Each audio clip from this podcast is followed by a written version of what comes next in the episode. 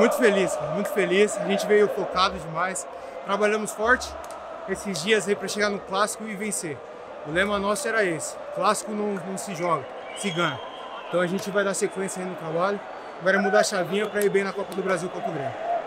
Feliz Dia das para todo mundo, é, especialmente para minha esposa, minha mãe, mas para todas as mães do Brasil e principalmente as cruzeirenses também que são mães. É importante demais.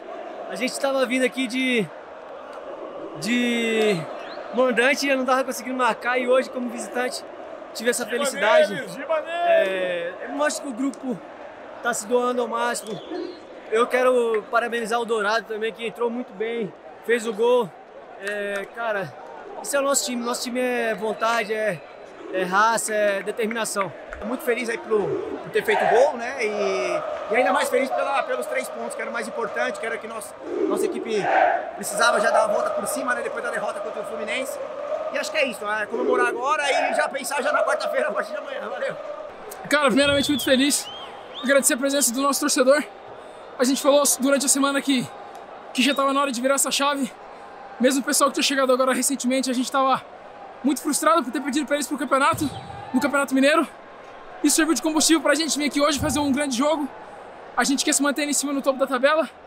Eu fico muito feliz de fazer um gol para minha mãe. Hoje ela pediu um gol para mim. Eu não sou um cara que faça muitos gols e hoje fui feliz abençoado de fazer um gol. A gente sabe que, que somar o maior número de pontos no início é, é muito importante, uma competição longa de, de 38 finais, né? a gente trata dessa forma, então iniciar a competição de, dessa forma na parte de cima da tabela é, é importante para nos dar confiança na sequência dos jogos. Acho que quando a gente perdeu lá a semifinal, muitas pessoas nos criticaram, falaram que a gente não ia conseguir, mas a gente manteve a boca fechada, trabalhou ainda mais e eu acho que hoje dá para ver que o grupo está entrosado, o grupo está feliz, o grupo está uh, todo mundo se, se comunicando, se conhecendo ainda mais. Acho que virou uma família aqui. Eu acho que quando vira família é, é difícil de segurar.